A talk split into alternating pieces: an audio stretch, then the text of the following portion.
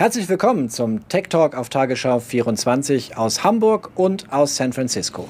Wir haben die wichtigsten Tech-Themen der Woche in 10 Minuten. Heute geht es bei uns unter anderem um Fortnite, den Spieleentwickler, der sich mit Apple und Google angelegt hat. Und wir sagen, wie die Tech-Konzerne über Kamala Harris denken, der demokratischen Kandidatin für das Vizepräsidentenamt.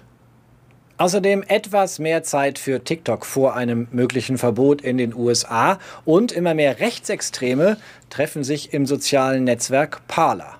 Erstes Thema Save the World. Der Spieleentwickler Epic legt sich mit Apple und Google an und scheint den Titel seines Spielemodus jetzt wörtlich zu nehmen. Zwischen den Unternehmen aus North Carolina und Apple im Silicon Valley, da ist eine Art Battle Royale entbrannt. Im Kern geht es um die Provision, die Apple von Entwicklern in seinem App Store verlangt. Epic ist strategisch vorgegangen und hat in dieser Woche eine neue Version von Fortnite veröffentlicht mit einem eigenen Bezahlsystem, um nämlich das Bezahlsystem in den Stores von Apple und Google zu umgehen. Ist ein Verstoß gegen die Nutzungsrichtlinien der beiden und die haben prompt reagiert und Fortnite aus dem Google und dem Apple Store geworfen. Das scheint für Epic aber nicht sonderlich überraschend gekommen zu sein, Björn. Das Unternehmen hatte seine Antwort darauf schon ja, quasi vorbereitet und parat. Sowohl in den sozialen Medien als auch per Video trat Epic zum Konter an. Epic sieht sich so als Ritter des Einhornordens. Das sieht man in dem Video. Apple ist der böse Apfel, gegen den man kämpft. Und außerdem parodiert Epic noch ein äh, legendäres Apple-Video Werbung für den Macintosh. Today we celebrate the anniversary of the platform unification directives. For years they have given us their songs, their labor, their dreams. In exchange,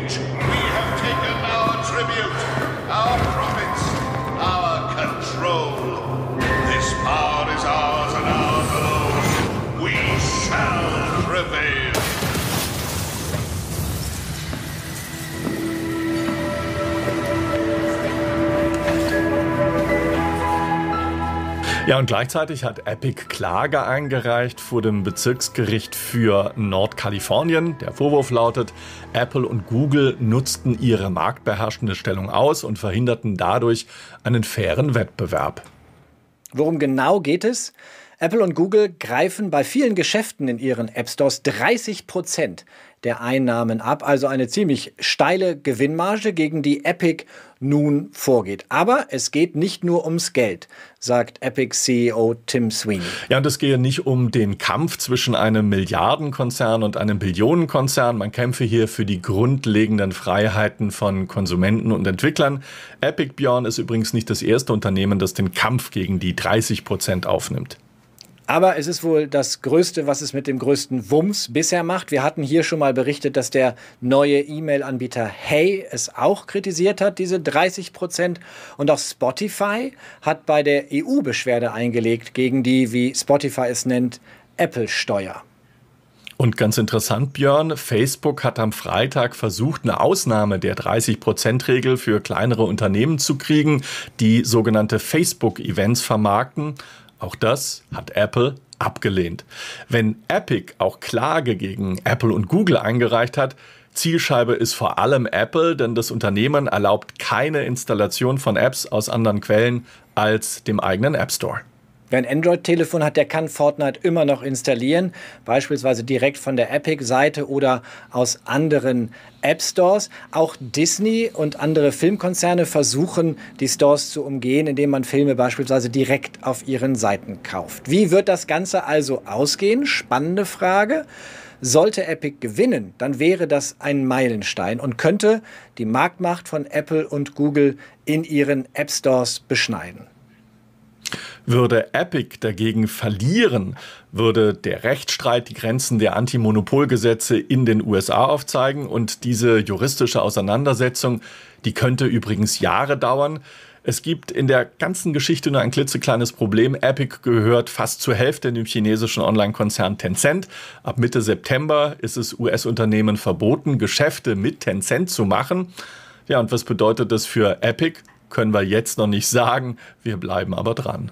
Wer möglicherweise auch dranbleiben muss an diesem Thema, Das sind ein neuer Präsident und seine Vizepräsidentin, so denn Joe Biden und die eben nominierte Kamala Harris gewählt würden im November. Und für Kamala Harris, die demokratische Anwärterin auf das Amt der Vizepräsidentin sind diese Tech-Themen keine neuen Themen. Zwei Amtszeiten lang war die 55-jährige Generalstaatsanwältin in Kalifornien erst normale Staatsanwältin und dann ab 2011 Generalstaatsanwältin bis 2017. Und das war eine Zeit, in der die Tech-Konzerne stark gewachsen sind. Und mit denen ist Harris bestens vernetzt.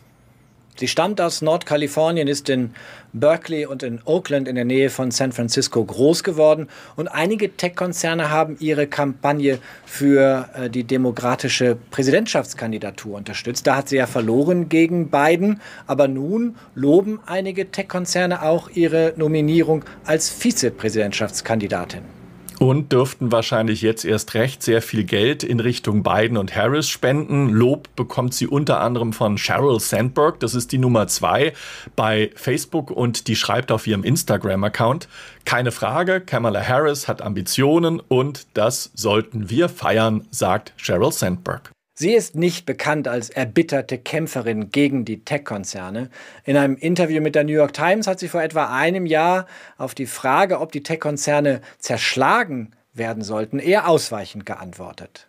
I believe that the tech companies have got to be regulated in a way that we can ensure and the American consumer can be certain that their privacy is not being compromised but not necessarily to reduce the size of the company or uh, the, my first priority is going to be that, that we ensure that privacy is something that is intact and that consumers have the power to make decisions about what happens with their personal information and that it is not being made for them. Mit der Nominierung von Harris wurden in den vergangenen Tagen hier in den USA auch Verschwörungstheorien über die Politikerin in die Welt gesetzt. So hat kein geringerer als Donald Trump gefragt, ob Harris denn überhaupt in den USA kandidieren dürfe, wenn ihre Eltern doch Einwanderer aus Indien und Jamaika gewesen seien, zumal Harris als Kind mit ihrer Mutter mehrere Jahre im kanadischen Montreal gelebt hat. Und was haben diese Verschwörungstheorien gemein?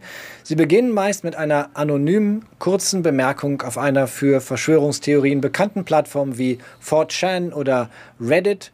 Und wer dahinter steckt, der russische Geheimdienst, die Trump-Wahlkampfkampagne oder ein leichtgläubiger Amerikaner, das wissen wir nicht. Ja, und solche Verschwörungstheorien finden auch eine Heimat auf Parler, einem relativ neuen sozialen Netzwerk, das in den vergangenen Wochen viele neue Nutzer dazugewonnen hat. Ein Grund, Twitter geht jetzt gegen Verschwörungstheoretiker deutlich stärker vor, als das früher der Fall war. Auch die Tweets von Donald Trump sind ja mehrfach markiert oder sogar gelöscht worden. Trump-Vertraute wie sein Berater Brad Pascal sowie sein Sohn Eric, bekannte Republikaner wie Rand Paul, Ted Cruz oder Rudy Giuliani sowie der brasilianische Präsident Bolsonaro, die tummeln sich mittlerweile dort und Parler wächst weiter, Björn. 2018 hatten sie gerade 60.000 Nutzer, jetzt sind sie schon bei über drei Millionen. Auch die europäische identitäre Bewegung, die bei Twitter rausgeflogen ist, hat bei Parler eine neue Heimat gefunden. Eine Heimat für vor allem rechtes Gedankengut. Hinter Parler steckt der 27-jährige John Matz. Er sagt, er lehne, Zitat, den Technofaschismus ab und jene, die glauben, dass sie die einzigen Hüter der Wahrheit seien. Seinen Sitz hat das Netzwerk in Henderson, das ist äh, bei Las Vegas, also weit weg vom Silicon Valley. Das kann in diesen Tagen, Markus, ja einigermaßen schlau sein, seinen Sitz nicht in Kalifornien zu haben, denn ihr kämpft mit Stromausfällen. Seit vergangener Woche gibt es hier in Nordkalifornien eine Hitzewelle. Wir haben jeden Tag zwischen 30 und 40 Grad und weil das Stromnetz selbst im Silicon Valley veraltet ist, musste schon ein paar Mal der Strom hier bei uns abgeschaltet werden. Grund für die Abschaltungen. Hunderttausende Kalifornier arbeiten in diesen Tagen zu Hause wegen Corona und haben die Klimaanlage laufen wegen der Hitze. Und das machen eure Stromnetze nicht mit, Markus. So ist es. Ein Trend hält übrigens weiter an. Viele Tech-Angestellte, die ziehen aus San Francisco und der Bay Area, dem Silicon Valley, weg. Lebenshaltungskosten und Immobilienpreise sind in allen Regionen der USA deutlich niedriger. Noch aber sind die Immobilienpreise stabil. Das könnte sich aber vermutlich bald ändern.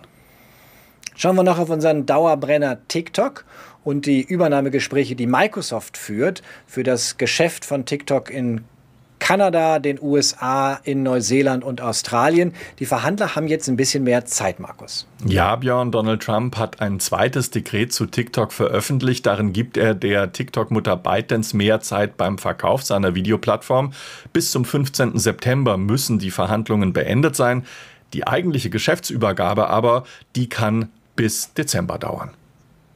Und noch eine Wende. Diesmal geht es um Edward Snowden. Der hatte 2013 geheime Daten der NSA aus unterschiedlichen Abhöreinrichtungen an Journalisten weitergegeben und lebt seitdem in Moskau im Exil.